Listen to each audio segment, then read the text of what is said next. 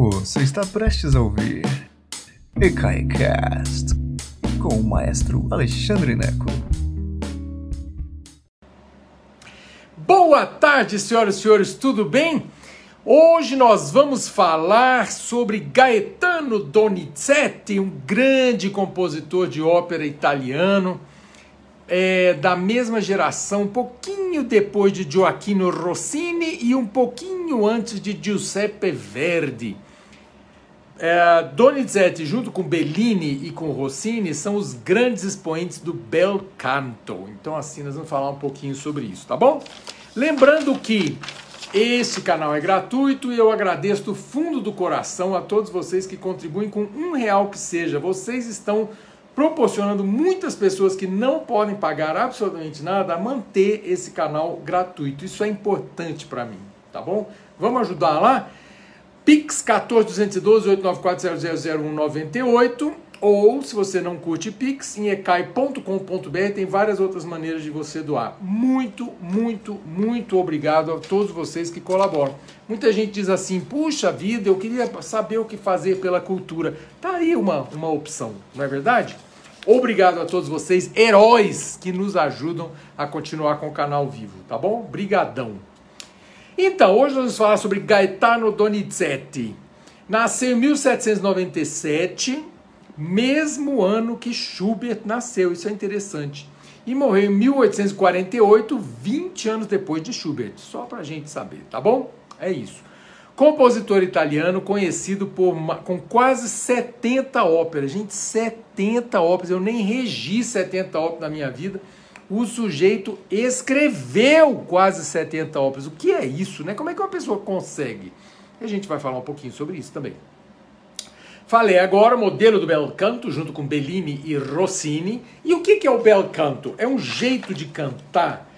É claro que bel canto se traduz como canto belo, né? Ah, é uma expressão em italiano que, na verdade, ela indica quando a voz era muito livre, leve, solta na primeira metade do século XIX. Então, é, um pouquinho antes de Verdi, ah, o que, que caracteriza principalmente o bel canto? As linhas melódicas são muito leves e longas, muitas vezes, na maioria das vezes. A orquestra não é uma orquestra pesada que compete com a voz. A orquestra acompanha a voz discretamente. Então é lindo, é uma delícia de ouvir mas a orquestra não compete com a voz. Então, o cantor do bel canto, ele passa muitos anos cantando. Ao contrário, por exemplo, do cantor das óperas mais pesadas, Wagner, por exemplo, não tem nada a ver com bel canto, porque ele joga a orquestra inteira em cima do cantor. E aí não tem como o cantor sobreviver cantando por muito tempo. Então, o número, os anos da carreira de um cantor de bel canto é a, a, são, é, a carreira é muito mais longa do que um cantor de é, Wagner, por exemplo, ok? De maneira geral é assim. É, eu acho a vida dele interessante. Geralmente eu não falo muito sobre a vida das pessoas, não, mas isso aqui é, é, é uma coisa interessante. E o Donizetti foi é, filho de pais muito pobres. O pai dele era a, como é que fala, zelador de, um, de uma loja. Então, assim, ele realmente não tinha dinheiro. E ele, o pai dele conseguiu matricular o Donizetti quando ele tinha 9 anos de idade, 8 para 9 anos de idade, numa, numa igreja. Matricular numa igreja, como assim? Igreja é, matricula? Não, mas ele matriculou no, no coral da igreja, no, quando era garoto. Isso acontecia muito. Não é só, não é só é, Donizetti. Pensa em Purcell, na Inglaterra pensa em quem mais? Os próprios Salieri, né, no norte da Itália também. Ele, esses meninos, eles, eles tinham uma educação musical que para quem era pobre na época, tornar-se músico era você ter chance de ascender ah, socialmente. Então você uh, era como é, você ter um ofício. Né? Então você era sapateiro, você era farmacêutico, você era músico. Era realmente uma, uma, uma modalidade de emprego na época que tinha gente demais trabalhando na indústria musical. Então, claro, era toda a música era ao vivo, então todo mundo que, que aprendia a fazer música fazia música ao vivo. Então você tinha uma necessidade imensa de músicos para tudo.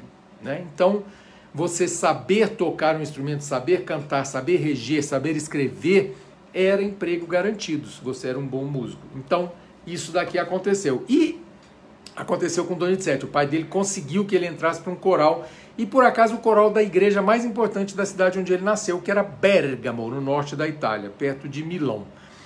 É, nessa igreja em Bergamo, o, o mestre de capela, o que, que é mestre de capela? É o diretor musical, tipo assim, o manda-chuva na área musical de cada igreja. Eu já fui isso numa igreja metodista nos Estados Unidos por 10 anos, foi maravilhoso, foi um emprego maravilhoso para mim. Então, o diretor dessa igreja, uma espécie de catedral lá em Bergamo, era um sujeito chamado Simone Mair, que era um alemão que escreveu muita ópera. Na época todo mundo conhecia ele, hoje a gente não sabe quem é Simone Mair. Mair é M-A-Y-R, Mair, com Y. E esse Simone Mair gostou do Donizetti desde moleque e protegeu o Donizetti, o Gaetano Donizetti, lá na igreja dele. Então o Donizetti passou nove anos é, como saiu de, de cantor e acabou é, aprendendo música, aprendendo a compor, aprendendo a tocar instrumentos lá nessa igreja. Isso foi fundamental para ele. Ele ficou na igreja até os 18 anos, que era uma espécie de igreja e academia musical, é, lá em Bergamo, no norte da Itália. Então ele, quando terminou a estada dele em Bergamo, ele era um músico profissional aos 18 anos de idade. Todo mundo tinha que começar a ganhar dinheiro cedo, não tinha esse negócio, né? não tinha papai e mamãe, não dava jeito lá. Então ele terminou os estudos na Academia Igreja em Bergamo e começou a escrever ópera imediatamente. Só que não arrumava emprego, né? Não é assim, todo mundo escrevia ópera na época. Então era difícil de conseguir um engajamento, de conseguir um, uma, um contrato com o teatro. Então ele lutou bravamente lá em Bergamo e só aos ah, 24 anos ele deu, só, deu uma certa sorte. Então, seis anos aí na estrada escrevendo ópera, tentando o sucesso e batalhando para Chuchu. E aos 24 anos, em 1822, que é um ano muito especial para nós, que é o ano da independência do Brasil, mas em 1822 estreou uma ópera, sua nona ópera, já era a nona ópera, imagina, aos 24 anos ele já tinha escrito nove óperas. E nesse ano, em 1822, estreou a ópera em Roma, no Teatro uh, Argentina, tinha um teatro argentino em Roma, é, que foi onde, aliás, Rossini estreou o Barbeiro de Sevilha em 1816, olha que interessante. Mas em 1822, seis anos após o Barbeiro de Sevilha, o Donizetti estreou a ópera que você nunca ouviu falar, eu acredito, chamada Zoraide em Granada, ou Zoraide de Granada, que foi o primeiro sucesso do Donizetti. Você já ouviu falar sobre ela? Eu nunca tinha ouvido falar sobre ela.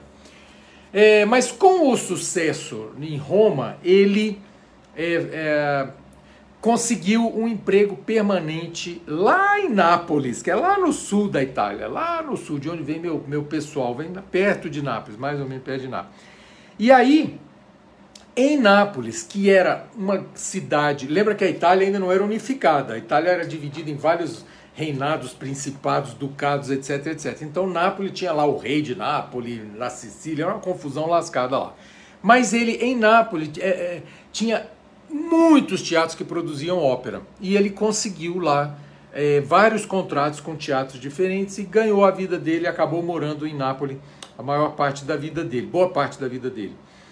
Viajou muito para Milão, para Roma, para Palermo, mas foi em Nápoles que ele, que ele conseguiu grande sucesso. Imagina, entre 1827 e 1830, quer dizer, entre 27, entre 30 e 33 anos de idade, o, os contratos, um contrato só com o teatro dizia que ele tinha que escrever 12 óperas nos, nos, durante três anos. Gente, 12 óperas, escrever quatro óperas por ano, não dá tempo de respirar. É impressionante, impressionante. Então por isso que muitas óperas não faziam sucesso. Não dá para escrever uma obra-prima a cada ano, não tem jeito. Então ele escrevia uma atrás da outra, uma atrás da outra, com o material musical que vinha na cabeça. Então isso acontece. É a diferença que eu sempre falo do período clássico de Mozart, por exemplo. A gente está saindo do período clássico aqui, entrando no período romântico. Quando você pensa em Mozart, escreveu 40 sinfonias, Haydn 104 sinfonias, Beethoven escreveu só 9. Então não é que Beethoven era, era burro porque só conseguiu escrever 9. Não, é porque a exigência mudou. Então, Donizetti escreveu quase 70 óperas, mas são óperas simples, que escreve a área rapidamente e não viraram obras-primas, não se tornaram obras-primas grandes e tal, essa coisa toda. O que é fantástico é que Donizetti, tendo escrito tantas óperas, conseguiu emplacar algumas obras-primas. E vamos falar sobre essa. A primeira foi em 1830 que ele estreou a ópera Ana Bolena, sobre, claro, a mulher lá do Henrique VIII que perdeu a cabeça, né? Uma delas, né? E aí eu coloquei, preparei uma lista para você que não é longa. Preparei uma lista no Spotify para você e tem a área final cópia iníqua lá da Ana Bolena com a soprano australiana Joan Sutherland, que eu adoro. Então tá lá, é o primeiro grande sucesso internacional do Donizetti é Ana Bolena em 1830. Em 1832, ele estreou a obra-prima dele, que é, uma das, né? O Elixir do Amor, que eu botei na lista lá para você, a área Una furtiva lágrima com Henrico Caruso, uma gravação histórica com piano, para você ouvir a voz do Henrico Caruso. Então, em 1832, portanto, aos 35 anos, quando ele tinha 35 anos, estreou o Elixir do Amor. Nós já fizemos um vídeo aqui sobre o Elixir do Amor, você pode assistir, tá bom? Várias óperas ele, ele escreveu nesse período, várias óperas.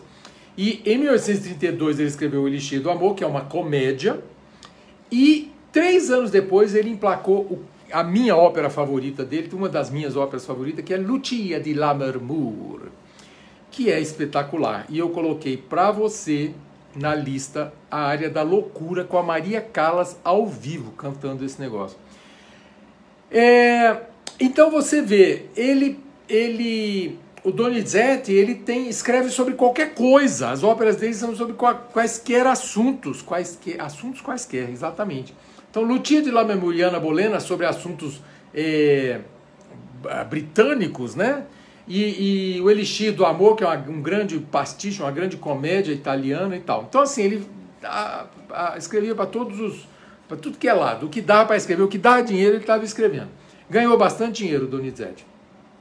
E tem também uma coisa que eu escrevi aqui na minha listinha maravilhosa: dois fatores que contribuem para a fama de Donizetti, para a fama de Donizetti nesse período é o, são os seguintes. Primeiro, Rossini, eu falei que Rossini, Donizetti e Bellini são a grande tríade do bel canto, né? Rossini, em, 1835, aí com a Lucia de Lammermoor, Rossini tinha acabado de se aposentar. Rossini não escreveu ópera até o final da vida. Rossini viveu acho que até 1860 e alguma coisa, mas ele parou de escrever. Ele falou: chega, não aguento mais esse negócio. Então, e o Bellini, que é o outro da tríade, o Bellini faleceu.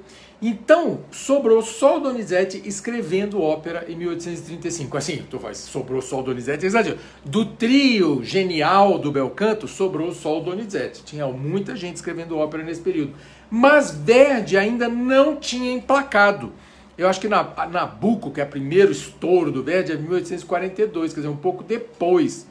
Então, Verdi ainda não tinha surgido como grande compositor, Verdi já estava vivo, Verdi nasceu em 1813, mas ele ainda era muito jovem, não tinha emplacado ainda. Então, o Donizetti fica como o grande compositor desse período, da década de 1830. Tá bom?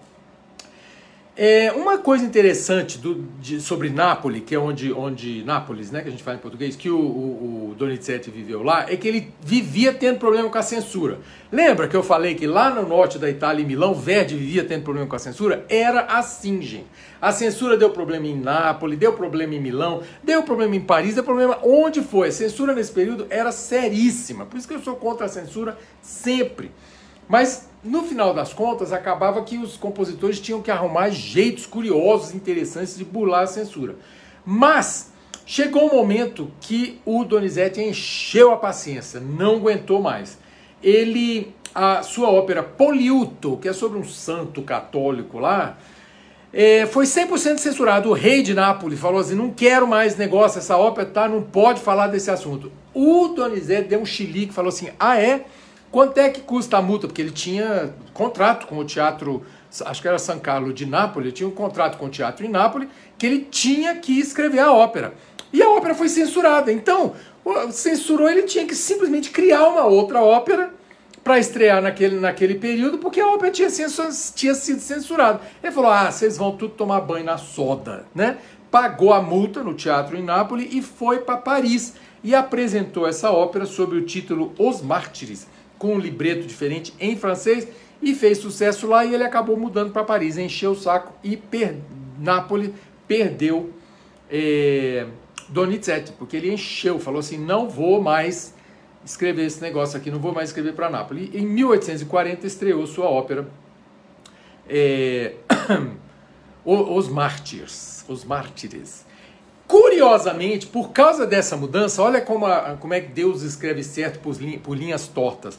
Em 1840, ele estava trabalhando uma ópera que ele acabou adaptando, mudando para o francês e ela estreou em francês, que é outra das, dos grandes sucessos do, do, do Donizetti, que é La Fille du Régiment. Agora você já sabe por que, que estreou em francês. Porque ele já tinha mudado para Paris, encheu os sacos italiano e estreou em francês lá A Filha do Regimento que eu coloquei a área lá, claro, com o meu tenor vivo favorito, Juan Diego Flores. Ah, ah mes amis, que jour de fête, je vais marcher sous vos drapeaux, que são 10 dó de peito só. O trem bonito. E é isso, Donizete é essa festa e fez um sucesso lascado e tal. Então acabou que os napolitanos dançaram e Paris ganhou Donizete.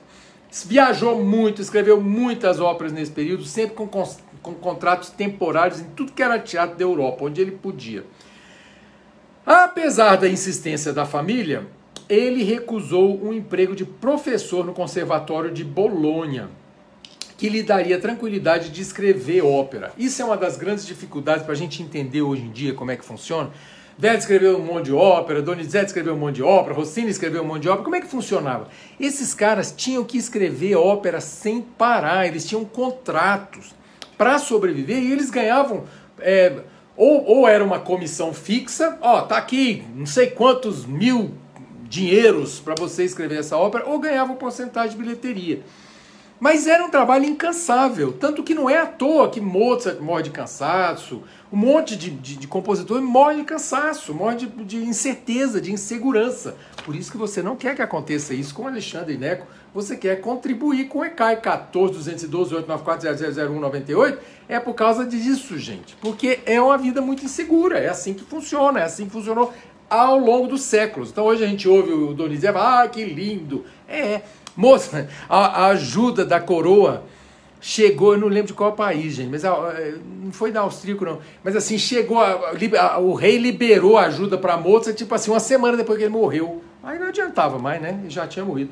Então é isso, os artistas estão sempre, ó, comendo um, comendo um dobrado que fala. Mas é isso, é assim que acontece.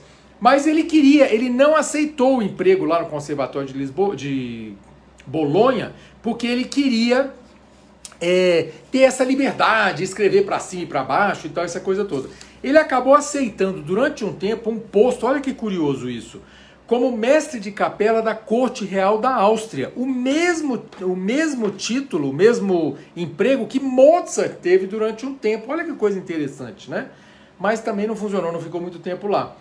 Na verdade, como se, como a família previa, a saúde dele começou a dançar e não ajudou o fato de que ele contraiu sífilis. Ele nasceu no mesmo ano de Schubert e curiosamente Schubert também morreu de sífilis. Então é, é uma é assim é, é triste, é um negócio triste. O final da vida dele é bastante triste. Mas em 1843, é, três anos depois da filha do regimento, ele estreou ainda é, o Dom Pasquale, que é uma outra ópera muito engraçada, e, e, falei sobre ela aqui também. E olha que curioso, estreou em italiano, mas em Paris. Estreou no Teatro Italien, em Paris, com sucesso estrondoso. E eu botei na lista para você. Quel quel guardo il cavaliere, que é a área da Norina com a Kathleen Battle, uma das minhas sopranos favoritas, chata pra chuchu, mas uma pessoa, uma soprano maravilhosa. Todo mundo já trabalhou com a Battle, diz que ela é insuportável. Eu não tenho nada a ver com isso, né? Eu acho ela maravilhosa. Mas tá aí. Nos anos seguintes, embora ele ainda escrevesse ópera, sua saúde se agravou, se agravou, não conseguia mais honrar os contratos. Foi bem complicado. E os dois últimos anos de vida dele foram muito tristes. Ele não conseguia controlar o próprio destino. A, a sífilis mexe né, com a cabeça, é, a pessoa realmente fica é, insana. E aí um irmão que gostava muito dele mandou o filho, quer dizer, um sobrinho que acabou internando ele num sanatório perto de Paris. Era um sanatório muito chique, com muito conforto e tal, essa coisa toda. Mas foram episódios muito tristes, assim, muito. É, inclusive, como ele era muito famoso, envolveu o governo, o governo austríaco, o governo francês. Foi uma confusão lascada. Ele acabou conseguindo uma autorização da, do governo francês para viajar de volta para Bérgamo. Levou 17 dias a viagem. A saúde dele se agravou a beça ele acabou morrendo em Bergamo. Em 1848, é, três anos antes do Verdi escrever o Rigoletto, que é o grande, assim, a hora, eu sempre, sempre lembro do Verdi, que em 51 Verdi escreveu o Rigoletto, em 53 ele escreveu Traviata e Trovatore. Então, assim, que a nova geração, a grande explosão da nova ópera italiana acontece em 1851 com Verdi. Então, assim, a morte de, de Donizetti meio que é o, o ocaso de uma geração da primeira metade do século XIX, e aí a segunda metade do século XIX começa com esse desabrochar da ópera com Verdi. E hoje, gente, hoje eu estou muito triste. Hoje eu, eu perdi uma tia minha. É, e eu queria dedicar essa, essa aula de hoje à minha tia Leila, que, é, que hoje virou estrelinha e essa a esse desabrochar, esse novo desabrochar, que é o que aconteceu, né? O, o Donizetti foi embora para que novas coisas é, acontecessem.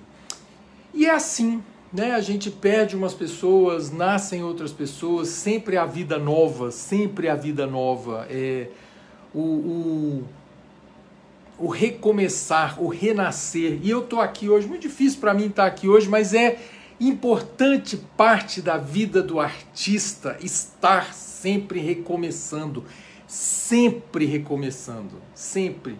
Vocês que estão aqui comigo é, esse, esse tempo todo, né, já faz mais de dois anos, mais de 700 vídeos que nós, uh, que nós uh, produzimos juntos aqui, eu para você, vocês assistindo.